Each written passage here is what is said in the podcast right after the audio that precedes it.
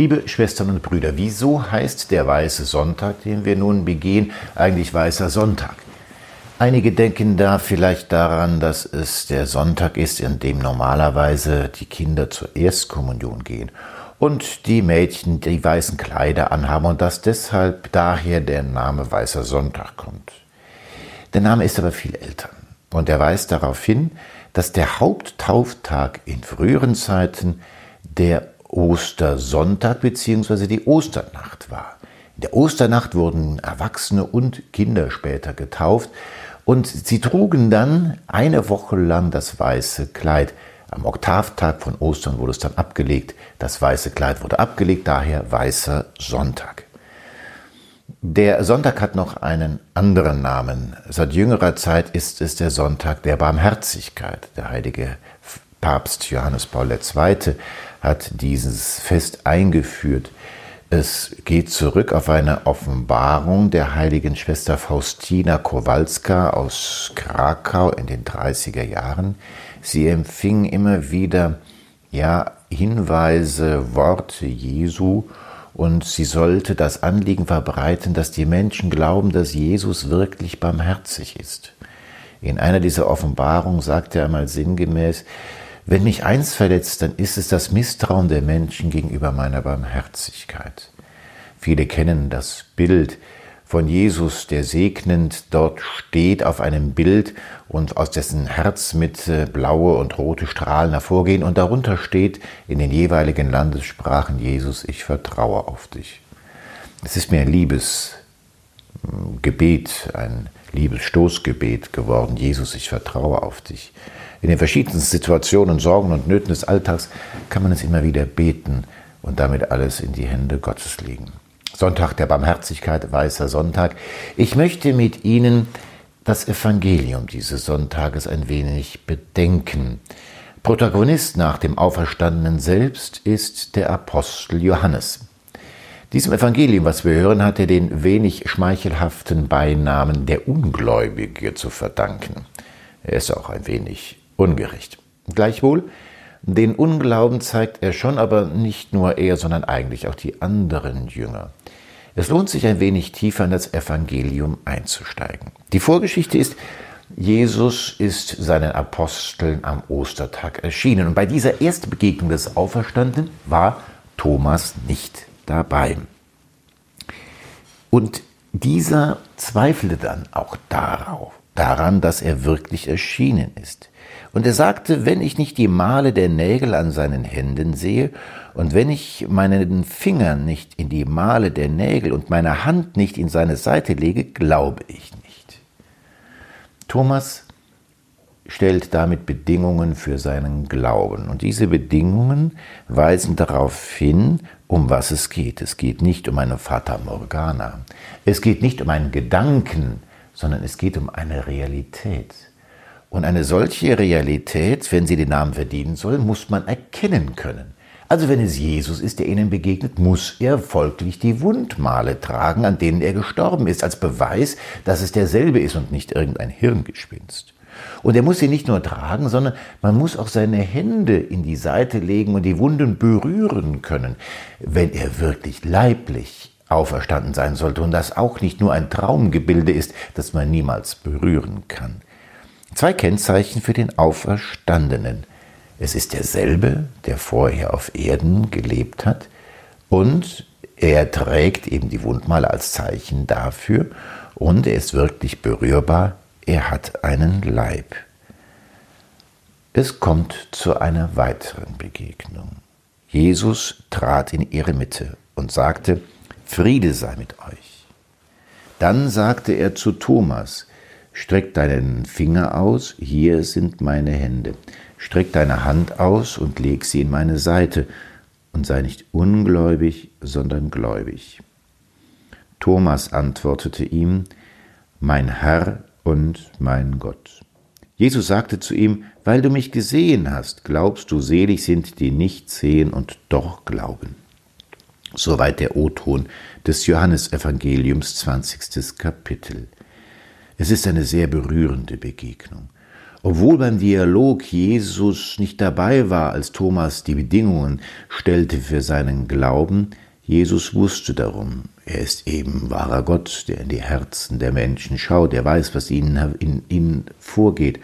Und so nimmt er direkt sozusagen den Stier bei den Hörnern und spricht Thomas an, hier sind meine Wunden, leg deine Finger und deine Hand hinein.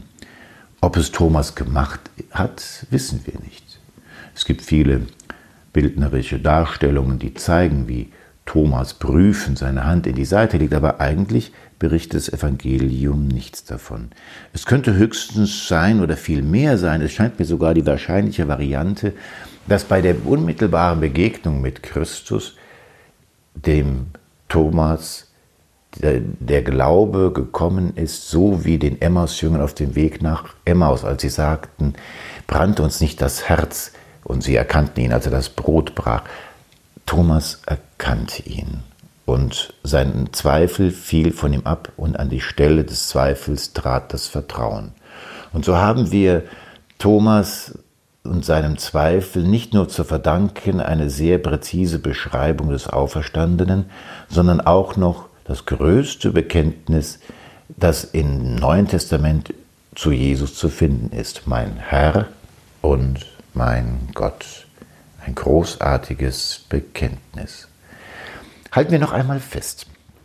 Die Begegnung mit dem Auferstandenen, so wie sie uns geschildert wird von Johannes, als Thomas dabei war, als es um die Wunden geht und die Echtheit, macht deutlich, wer der Auferstanden ist.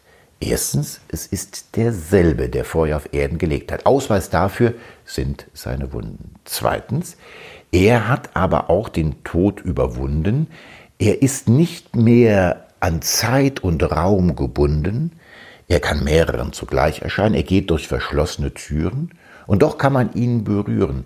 Er hat einen Leib, aber dieser Leib ist nicht mehr einfach so ähnlich wie der Leib des Lazarus, der auferweckt wurde.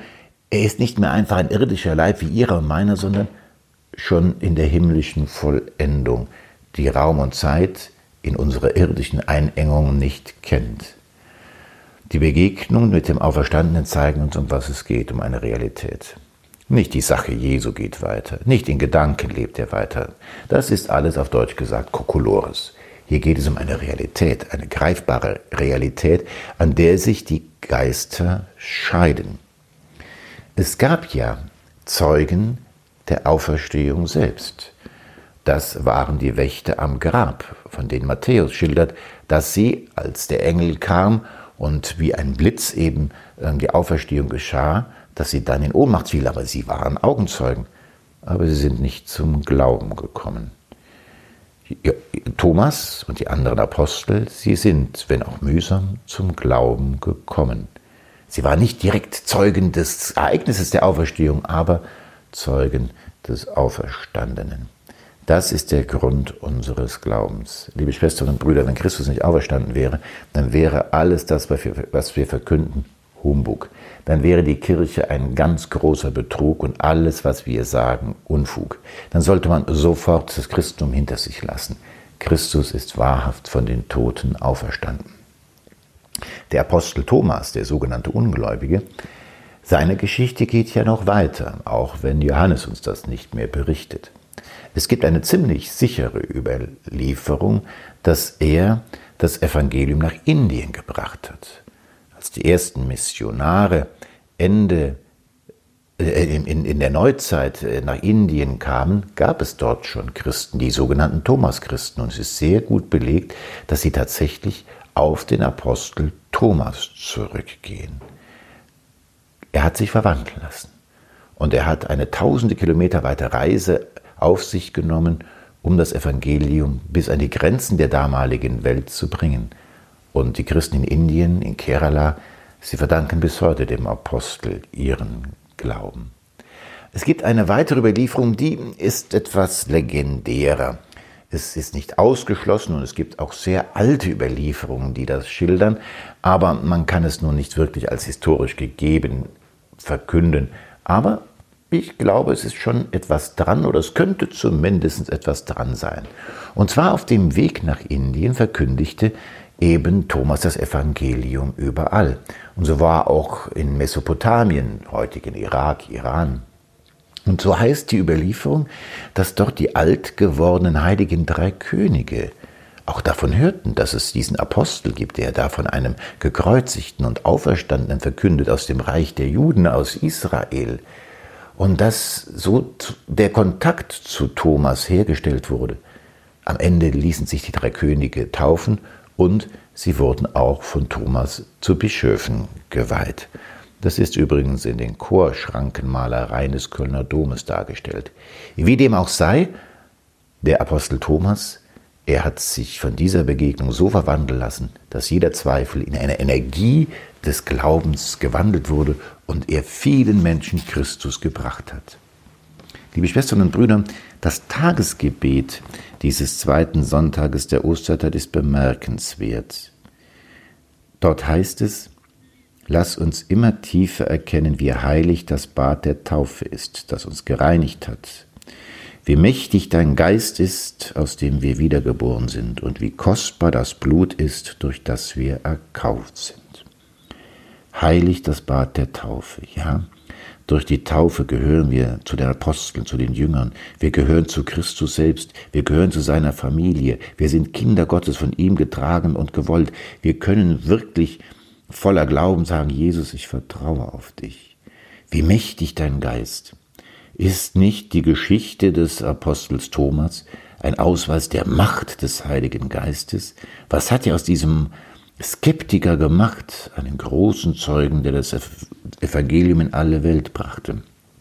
Tja, und wie kostbar das Blut, durch das wir erkauft sind, vergessen wir nicht, der Auferstandene trägt die Wundmale. Er trägt die Kennzeichen seines grausamen Leidens, das er ertragen musste.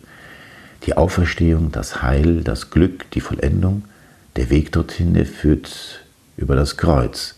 Und nicht nur über das Kreuz Christi, sondern er sagt ja auch uns, wer mal ein Jünger sein will, nehme sein Kreuz auf sich. Wir werden nicht ganz drum kommen.